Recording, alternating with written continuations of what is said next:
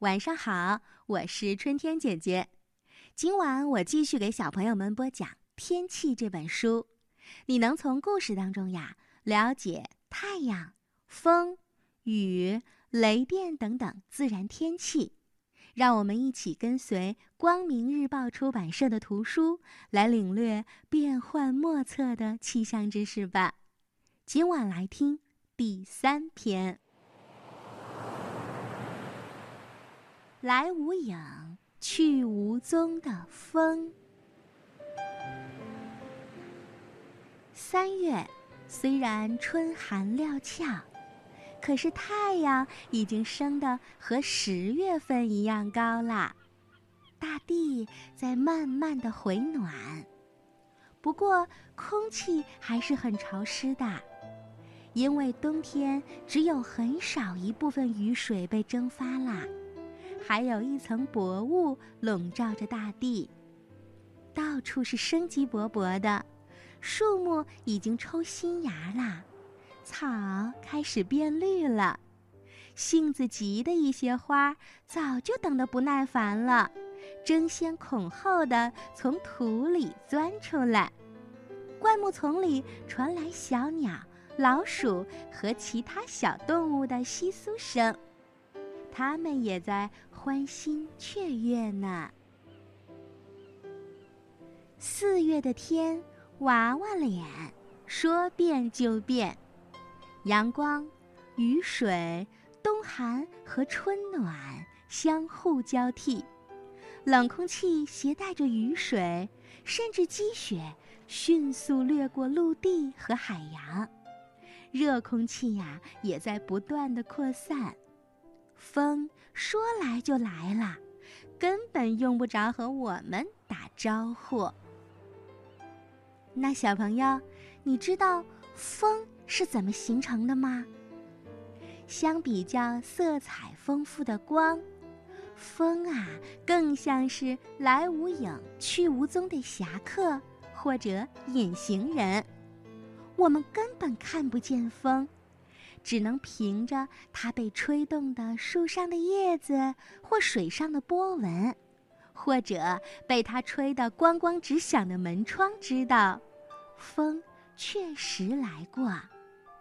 现在我知道啦，高低气压变化的结果就能形成风。风试图平衡高低气压。这些日子的风呀，是强劲而且没有规律的，常常会没来由的就狂风大作，像是它要主宰这个世界一样，刮起了各种叶子漫天飞舞。而盛夏呢，太阳高悬在空中，热浪滚滚，草和庄稼都染上了金黄色。地表上所有的湿气都被蒸发啦，空气里储存了很少的水分，也就不再像春天这样清澈透明，而且常常还有点儿雾蒙蒙的。到了夏天，田间和草地上的炎热让人没有办法承受。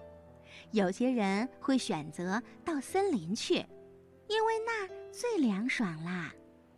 森林有自己的小气候，树木的树叶或者树枝可以阻挡密集的阳光，从而避免地面被晒干，所以那儿储存湿气的能力特别好。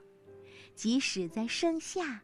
树木蒸发的水分也使得森林里的空气温度适宜，因为在蒸发的过程中，也就是水变成水蒸气的过程，空气可以不断的降温。更何况林中还有小溪淙淙和泉水叮咚，它们让林子里的水分充足、湿润而感到清新。夏天天气非常闷热，天空也不那么湛蓝，而且不断的被染成亮灰色，不一会儿就更暗了，一丝风都没有。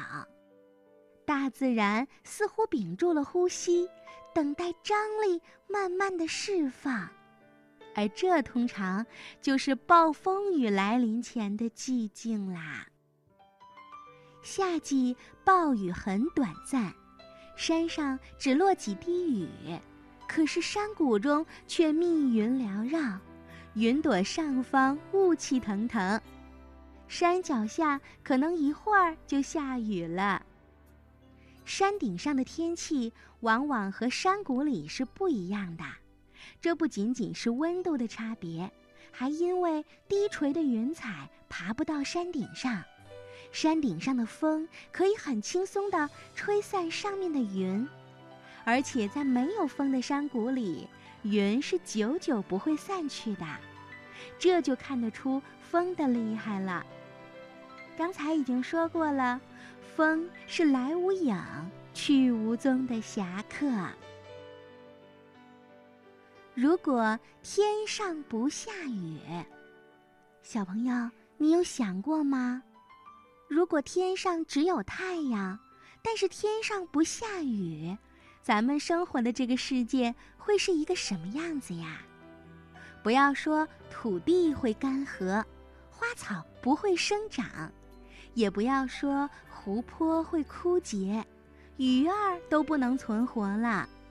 就是我们人类，没水喝，咱们也活不了啊。可以说，没有水。没有雨水，就没有生物，没有生命啦。农民伯伯很早就知道“雨润万物”这个谚语啦。雨是多么重要啊！你知道雨是怎么形成的吗？它们怎么就能从天上跑了下来，变成雨呢？我告诉你，这就要看水的变化啦。水像我们爱玩的变形金刚，能够变化好几种样子。地球表面，尤其是海洋表面，被太阳加热，水就变成水蒸气。你看，水就从液体变成气体啦。水蒸气要比水轻得多，它能够飘飘悠悠地飘到大气层中。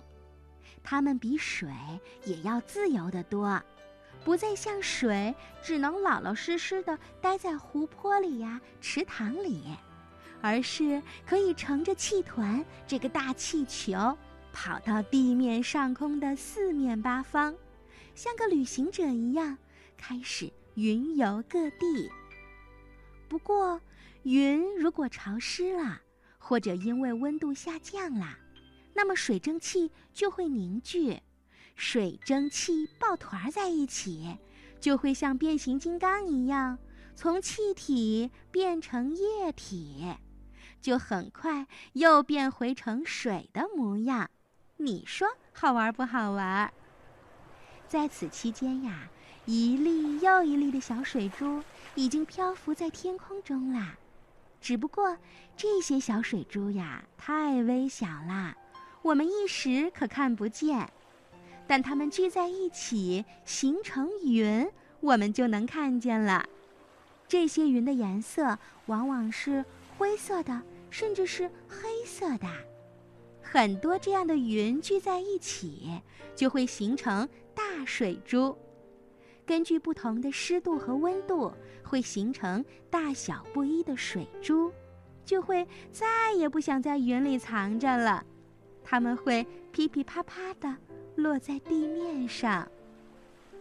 喏，这个声音就是雨啦。它们其实是水，从地上跑到天上，兜了一圈风，乘着云，就像童话中骑着扫把的小仙女，又跑回到地上，和我们一起飞溅起水花，玩耍了。